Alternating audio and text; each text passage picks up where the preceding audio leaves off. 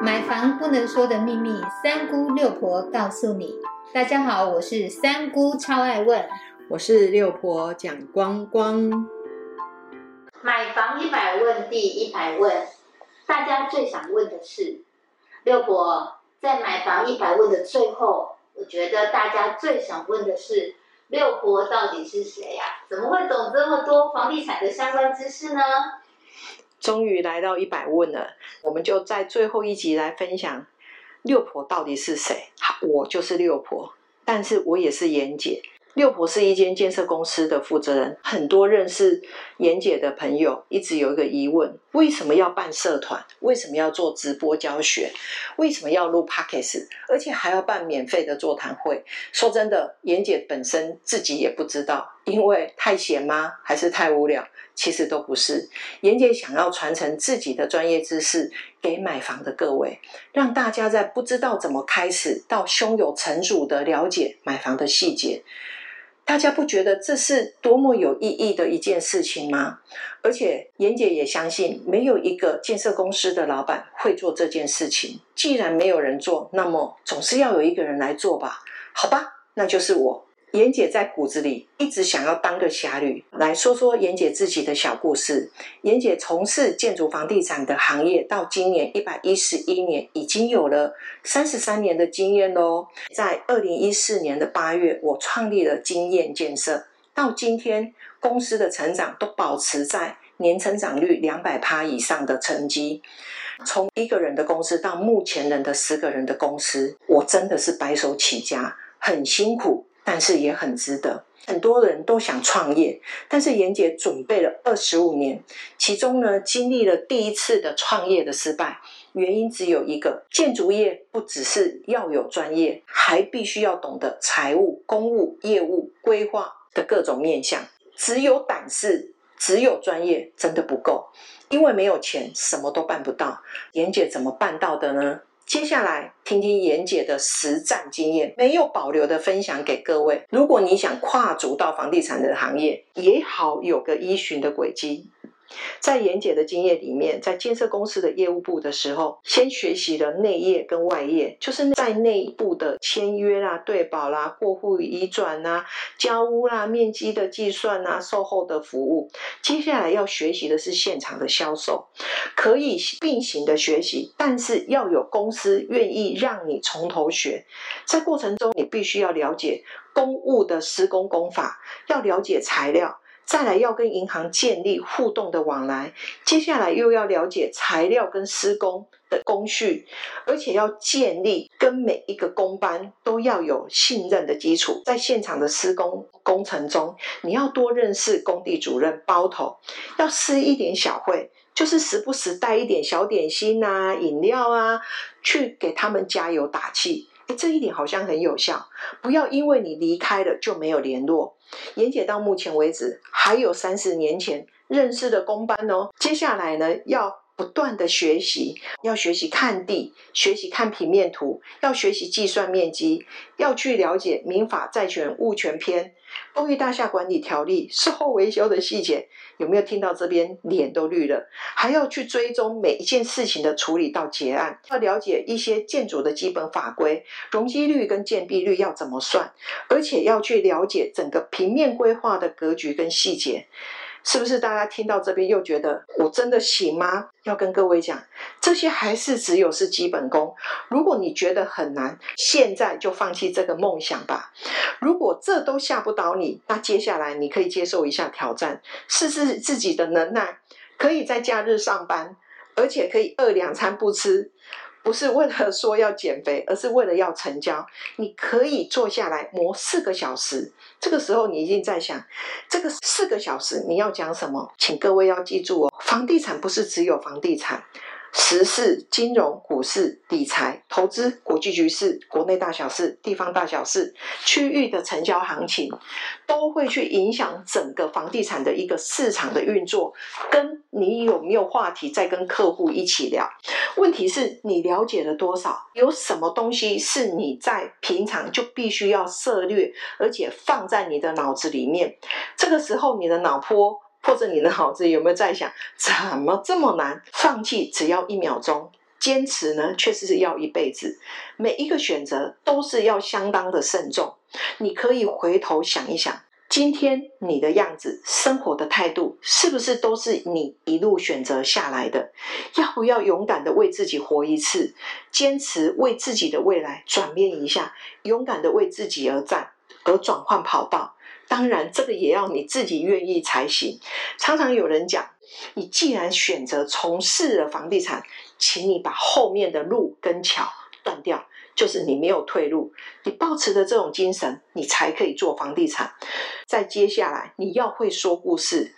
一个成功的人，基本的特质要会说故事，自己的故事、产品的故事。你有这样子的口条吗？这个时候又不仅要问啊，我又不会讲话。其实呢，大家可能不知道，妍姐在刚出社会的时候根本开不了口，可是现在只要我拿着麦克风，我都不想放。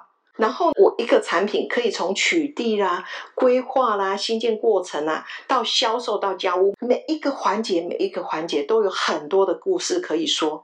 你热爱学习吗？除了专业的学习，心灵的成长，你会重视吗？因为这些都会帮助你增加说故事的功力。再接下来，人脉跟钱脉的经营，你周遭的朋友除了亲人之外。有愿意投资你事业的人吗？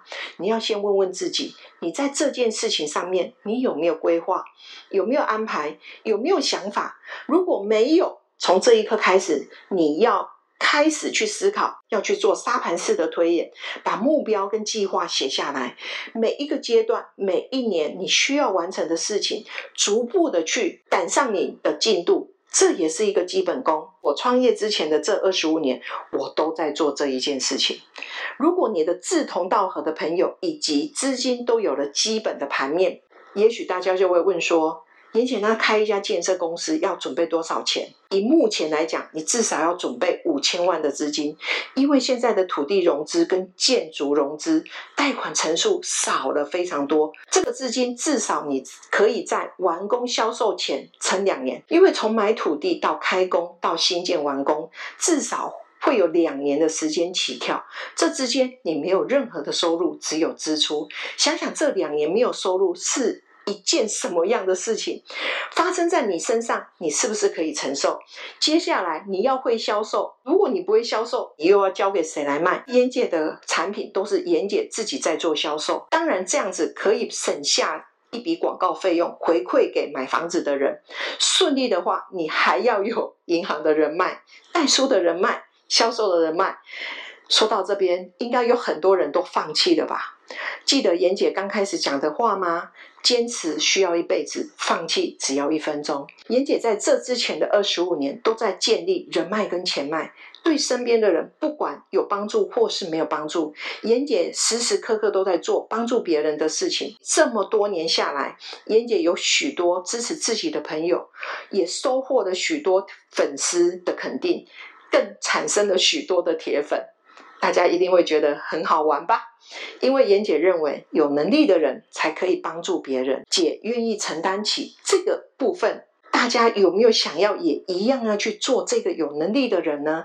听到这里，你们有没有觉得认识妍姐是一个非常幸福的事情？妍姐的公司在一百零三年成立了，一样哦。前两年没有收入，然后又遇到了法规的调整，一栋房子拿了使用执照，应该最慢在透天的部分三个月要完工。妍姐第一个案子大概慢了十个月，是两年十个月没有收入。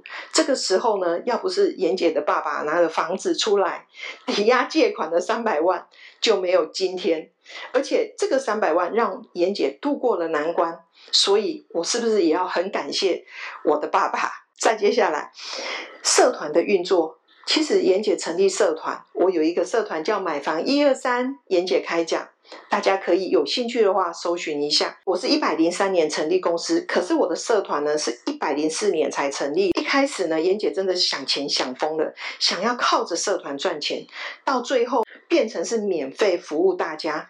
因为这个念头一转，居然转出了一个好运气。所以妍姐希望大家在没有钱的时候，如果你愿意付出你的专业跟服务，这也许就是你日后奠定你自己的人脉跟钱脉的一个。